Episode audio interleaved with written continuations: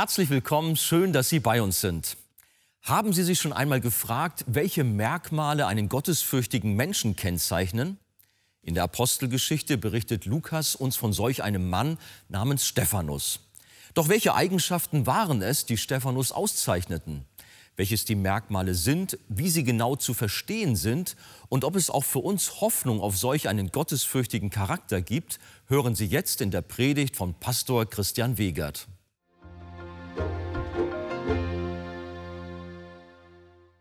Guten Morgen noch einmal auch von meiner Seite. Ich heiße euch herzlich willkommen zum Gottesdienst. Einige von euch sind schon stehen geblieben in weiser Voraussicht. Wenn ihr könnt, dann steht doch gern noch einmal alle zusammen auf. Wir wollen uns den Bibeltext anschauen, der der heutigen Predigt zugrunde liegt. Und den finden wir in Apostelgeschichte Kapitel 6. Und da lesen wir von Vers 8 bis 15. Und Stephanus, voll Glauben, Luther übersetzt voll Gnade und Kraft, tat Wunder und große Zeichen unter dem Volk. Aber etliche aus der sogenannten Synagoge der Libertiner und Kyrenäer und Alexandriner und derer von Zilizien und Asia standen auf und stritten mit Stephanus. Und sie konnten der Weisheit und dem Geist, in dem er redete, nicht widerstehen. Da stifteten sie Männer an, die sagten, wir haben ihn Lästerworte reden hören gegen Mose und Gott. Und sie wiegelten das Volk und die Ältesten und die Schriftgelehrten auf und überfielen ihn, rissen ihn fort und führten ihn vor den Hohen Rat. Und sie stellten falsche Zeugen, die sagten, dieser Mensch hört nicht auf, Lästerworte zu reden gegen diese heilige Stätte und das Gesetz. Denn wir haben ihn sagen hören, Jesus, der Nazarener, wird diese Stätte zerstören und die Gebräuche ändern, die uns Mose überliefert hat. Und als alle, die im Hohen Rat saßen, ihn anblickten, sahen sie sein Angesicht wie das Angesicht eines Engels. Amen. Amen. Nehmt doch gerne Platz. Wir haben darüber gehört, dass es in der ersten Gemeinde Streit gab aufgrund von Hilfeleistungen, bei denen die Witwen der Hellenisten übersehen wurden. Und die Apostel haben der Gemeinde vorgeschlagen, dass sie sich sieben Männer wählen soll, die diesen Barmherzigkeitsdienst, den Dienst an den Armen, die Essensausteilung und was dazugehört, leiten sollten. Und zu diesen sieben Männern, die sich die Gemeinde dann wählte, gehörte auch ein Mann mit dem Namen Stephanus. Wir wissen nicht sehr viel über Stephanus. Stephanus ist, wenn wir uns die gesamte Heilsgeschichte ansehen, nur für eine ganz kurze Zeit auf der Bildfläche erschien und so schnell wie er da war, war er auch schon wieder weg. Er war nur wenige Monate im Dienst und wurde dann der erste Märtyrer der Gemeinde Jesu. Aber dieser Stephanus kann und soll uns in vielerlei Hinsicht ein Vorbild sein. Wir sehen an ihm viele Dinge, die uns herausfordern, unser eigenes Leben zu überprüfen. Wir sehen zum Beispiel an seinem Leben, dass nicht allein die Apostel eingesetzt waren, um von Jesus zu reden. Bis hierher haben wir Petrus predigen gehört, aber jetzt ist ein Mann namens Stephanus da, der kein Apostel war, aber doch Zeugnis von Jesus ablegte. Stephanus war, dem Kontext zu entnehmen, ein sehr engagierter, reifer Christ, voll Glauben, voll Weisheit, der in der Kraft des Heiligen Geistes diente, der sich auch bei zunehmender Opposition nicht einschüchtern ließ. Auch dann nicht, als man ihn der Lästerung anklagte, vor den Hohen Rat zerrte und ihn dann sogar am Ende steinigte. Die Bibel beschreibt uns Stephanus als einen frommen, als einen gottesfürchtigen Mann, der schließlich einer solch brutalen Gewalt ausgesetzt war, dass er unter den Steinen seiner Feinde starb. In diesem Textabschnitt erfahren wir etwas über den Charakter und das Wesen von Stephanus. Wir können eigentlich sagen, Lukas, der die Apostelgeschichte geschrieben hat, der gibt uns hier so eine Art Steckbrief, eine Personenbeschreibung von Stephanus. Aber in der Personenbeschreibung sind nicht die Daten und Kennzeichen zu finden, die bei dir in deinem Pass zu finden sind. Zum Beispiel die Körpergröße oder die Augenfarbe oder besondere äußere Merkmale. Nein, die Personenbeschreibung und die Charakterbeschreibung des Stephanus bezieht sich auf sein Wesen. Und so beschreibt uns Lukas den Mann Stephanus mit verschiedenen Attributen. Das Erste, was wir über ihn erfahren, ist, dass Stephanus ein Mann voll Glaubens war. Das lesen wir schon in Vers 5. Das war, als die Apostel der Gemeinde vorschlugen, diese Diakone zu wählen. Da lesen wir in Kapitel 6, Vers 5, und das Wort der Apostel gefiel der ganzen Menge. Und sie erwählten Stephanus, einen Mann voll Glaubens. Das heißt, das Leben von Stephanus war sichtbar von seinem Glauben geprägt. Erstes Erkennungsmerkmal im Pass des Lukas ausgestellt für Stephanus. Ein Mann voll Glaubens. Nun hat jeder wiedergeborene Christ Glauben. Die Bibel sagt in Hebräer 11, Vers 6, ohne Glauben aber ist es unmöglich, ihm, das ist Gott, wohlzugefallen. Denn wer zu Gott kommt, muss glauben, dass er ist und dass er die belohnen wird, welche ihn suchen. Das heißt, jeder Christ hat Glauben. Wenn du nicht an Jesus Christus glaubst, dann bist du auch kein Christ. Glauben bedeutet, sich ganz und gar auf Jesus zu werfen. Jesus voll und ganz zu vertrauen.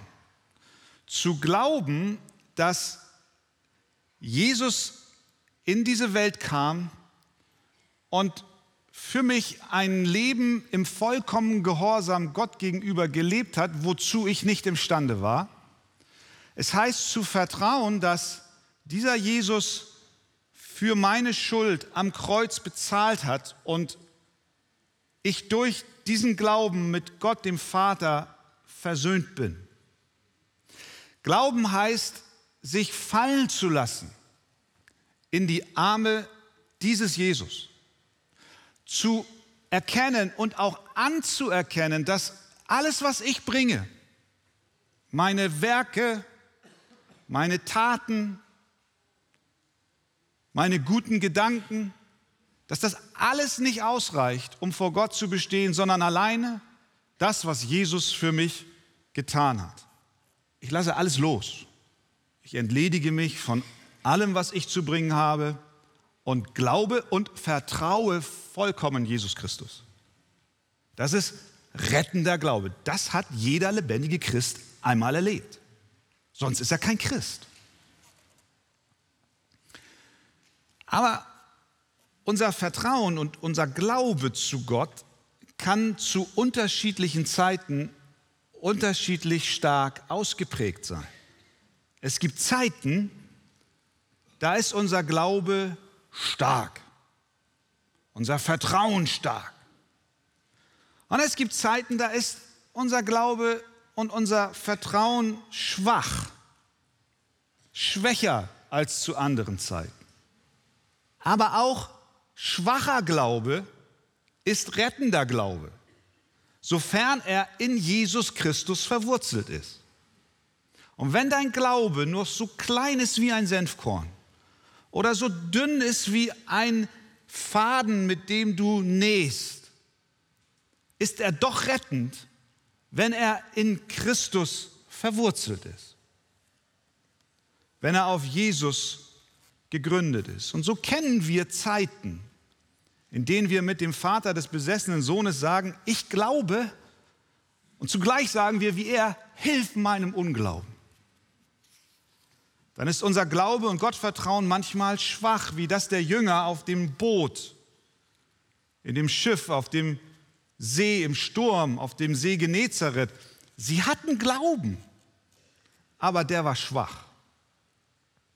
Das erleben wir besonders in Zeiten, in denen wir Kämpfe auszutragen haben, die uns an Gottes Güte und Treue zweifeln lassen. Wenn wir uns fragen, Herr, wirst du mich versorgen, obwohl ich durch die Prüfung gefallen bin.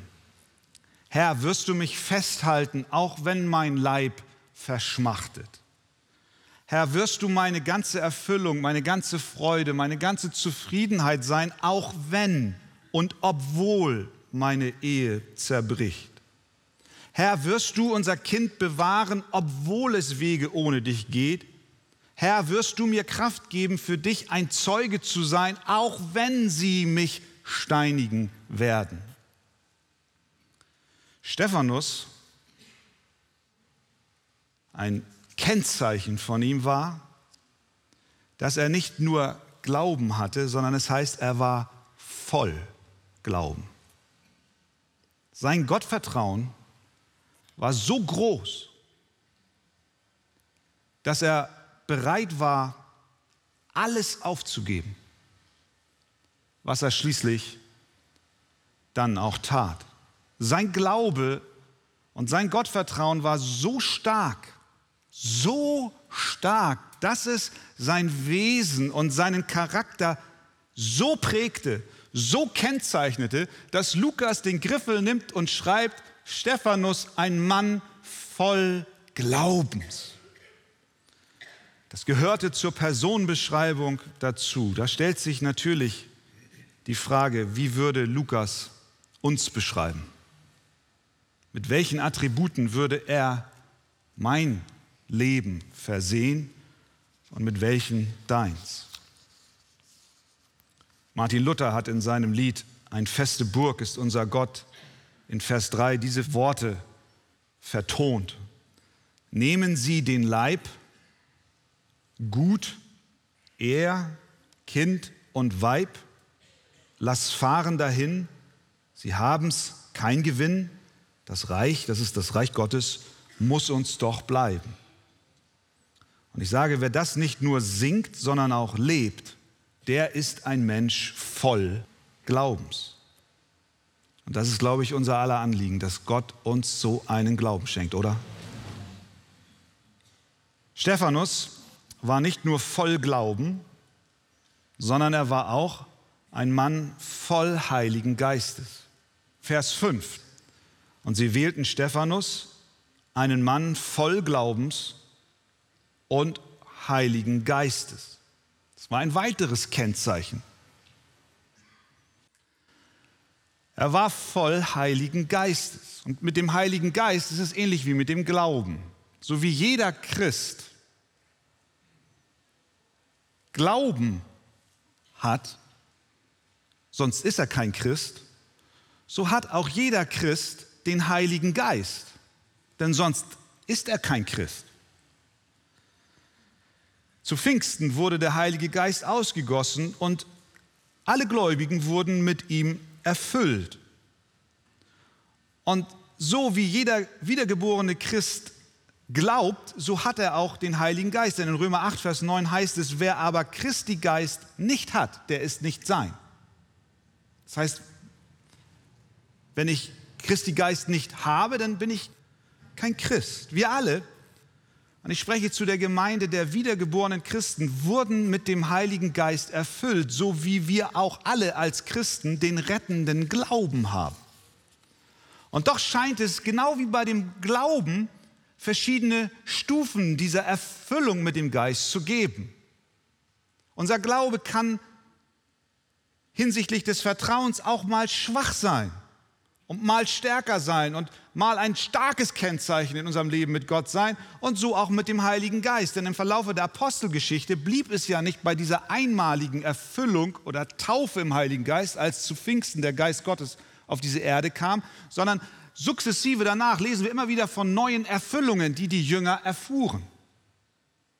Zum Beispiel Petrus vor dem Hohen Rat, als er sich dort verteidigte, lesen wir in Kapitel 4, Vers 8. Petrus voll des Heiligen Geistes sprach.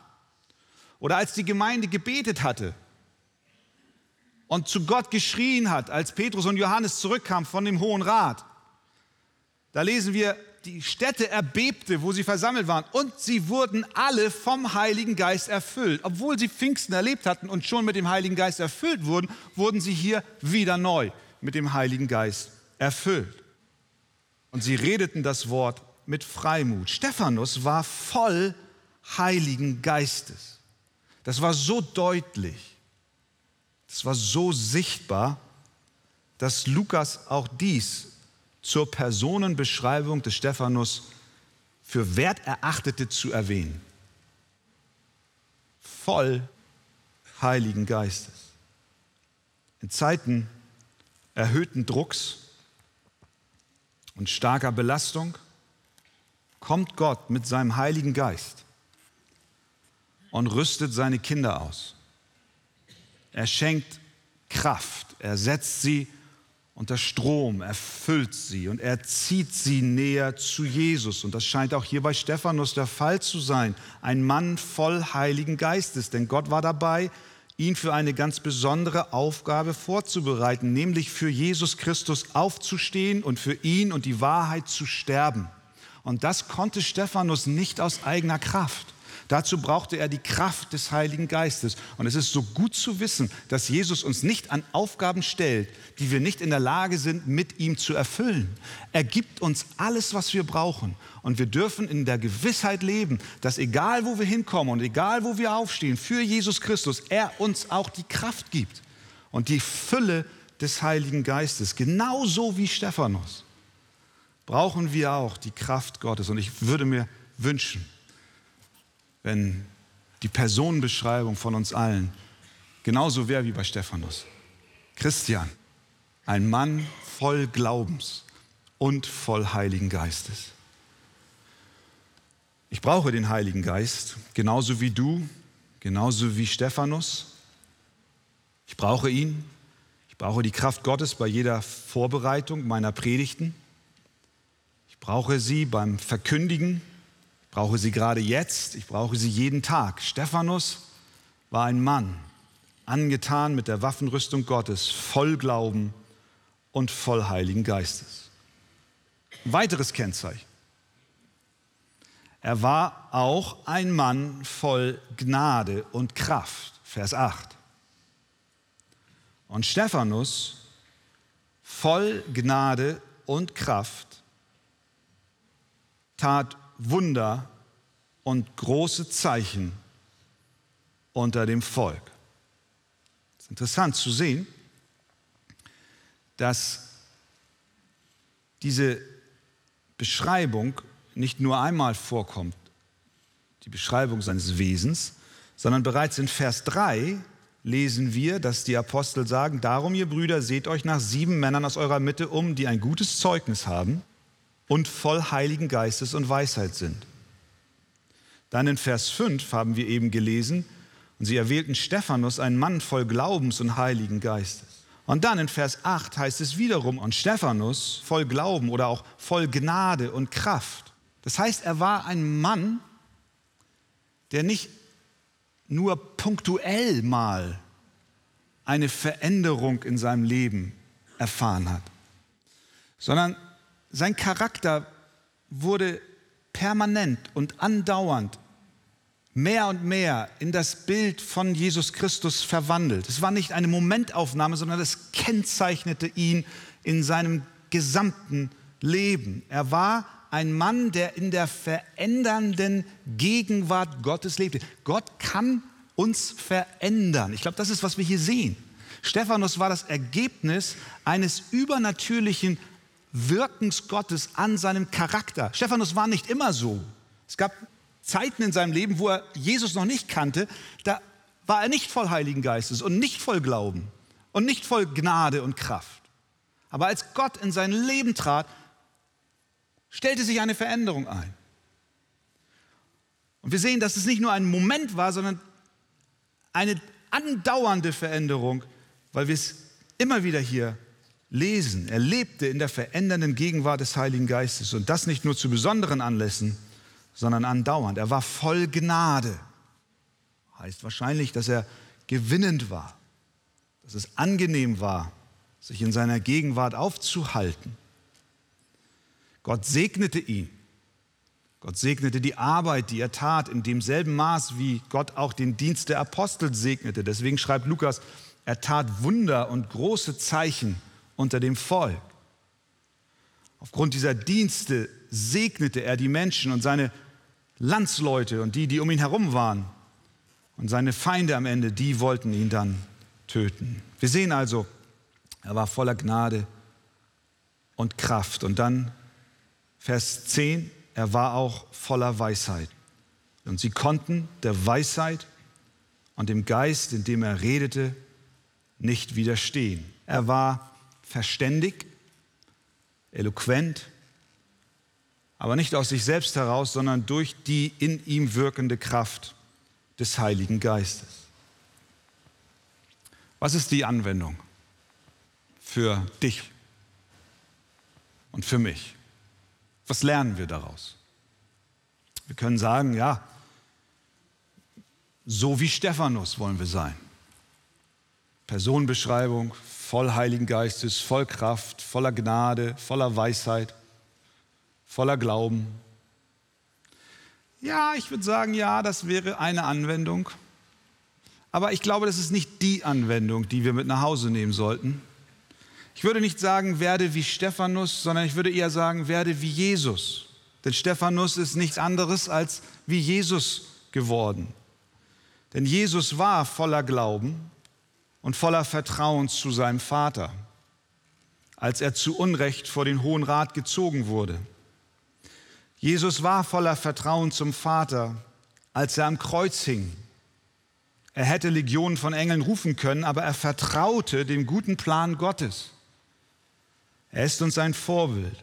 Jesus war voll Heiligen Geistes, er war voll Gnade, er war voller Barmherzigkeit, Menschen sammelten sich um ihn und er war voller Kraft und in dieser Kraft tat er Zeichen und Wunder. Das heißt, Jesus ist unser großes Vorbild. Und das ist übrigens das, was Gott mit uns vorhat. Er will uns verwandeln in das Bild seines Sohnes Jesus Christus, wie uns Römer 8, Vers 29 sagt. Denn die, die er vorherbestimmt hat, sie sollen gleich sein dem Bild seines Sohnes. Und das ist unser Ziel. Das ist unser Verlangen, dass wir werden, nicht in erster Linie wie Stephanus, sondern wie Jesus, der uns in allem ein Vorbild ist. Natürlich kannst du sagen, ist das überhaupt realistisch? Gibt es eine Chance für mich, dass ich eine solche Veränderung erfahre, dass wenn Menschen mich charakterisieren, sie ähnliche Attribute verwenden wie für Stephanus? Ich sage ja, es ist möglich. Bei Gott ist kein Ding unmöglich. Das ist seine Hauptbeschäftigung, Menschen zu verändern. Schroffe, raue, ungehobelte, selbstsüchtige Menschen, Sünder zu nehmen, ihnen ein neues Herz einzupflanzen und sie von innen heraus so zu verändern, dass sie Jesus Christus immer ähnlicher werden. Wir sehen das hier ganz explizit ausgedrückt am Beispiel von Stephanus, denn in Kapitel 8, ich greife nur ganz kurz vorweg schon mal, als Stephanus gesteinigt wurde, steht in Vers 1, Saulus aber hatte seiner Ermordung zugestimmt. War ein Mann namens Saulus, der auf der Seite der Feinde war, der zugestimmt hat, dass Stephanus gesteinigt wird. Saulus kannte Stephanus, Saulus war eingeweiht, Saulus war dabei. Er verwüstete die Gemeinde, drang überall in die Häuser ein, schleppte Männer und Frauen fort und brachte sie ins Gefängnis. Und was hat Gott aus Saulus gemacht? Einen Paulus. Er hat ihn verändert. Wie kann es sein? Wie kann Gott das schaffen? Er tut es, weil er uns selber verheißen hat, uns diese verändernde Kraft zu geben. Das heißt, es gibt Hoffnung für dich und es gibt Hoffnung für mich, dass wir tagtäglich verändert werden in das Bild Jesu Christi, sodass die Personenbeschreibung über deinem Leben gefüllt ist mit Attributen wie hier bei Stephanus. Gott will uns verändern. Und er kann es, weil er, der seinen eigenen Sohn nicht verschont hat, sondern ihn für uns hingegeben hat. Wie sollte er uns mit ihm nicht alles schenken? Er will dich zurüsten, er will dich verändern, er will mich verändern, er will uns mit seinem Heiligen Geist füllen, er will uns mit Gnade, Kraft und Weisheit füllen. Veränderung ist möglich. Amen. Amen.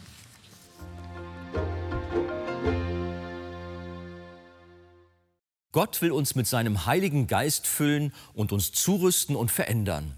Wenn Sie vertiefende Ausführungen zu diesem Thema wünschen, empfehle ich Ihnen das Buch Das Evangelium Kennen und Genießen von Pastor Wolfgang Wegert.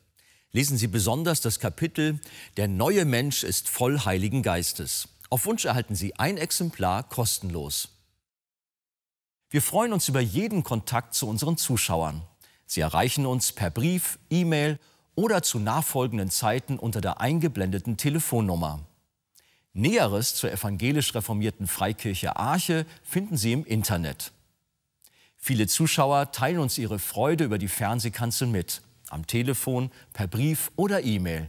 Sie spenden Geld, damit wir die Sendungen produzieren und ausstrahlen können. Dafür sage ich allen ein ganz herzliches Dankeschön. Über eine Spende auf die eingeblendete Kontoverbindung würden wir uns sehr freuen.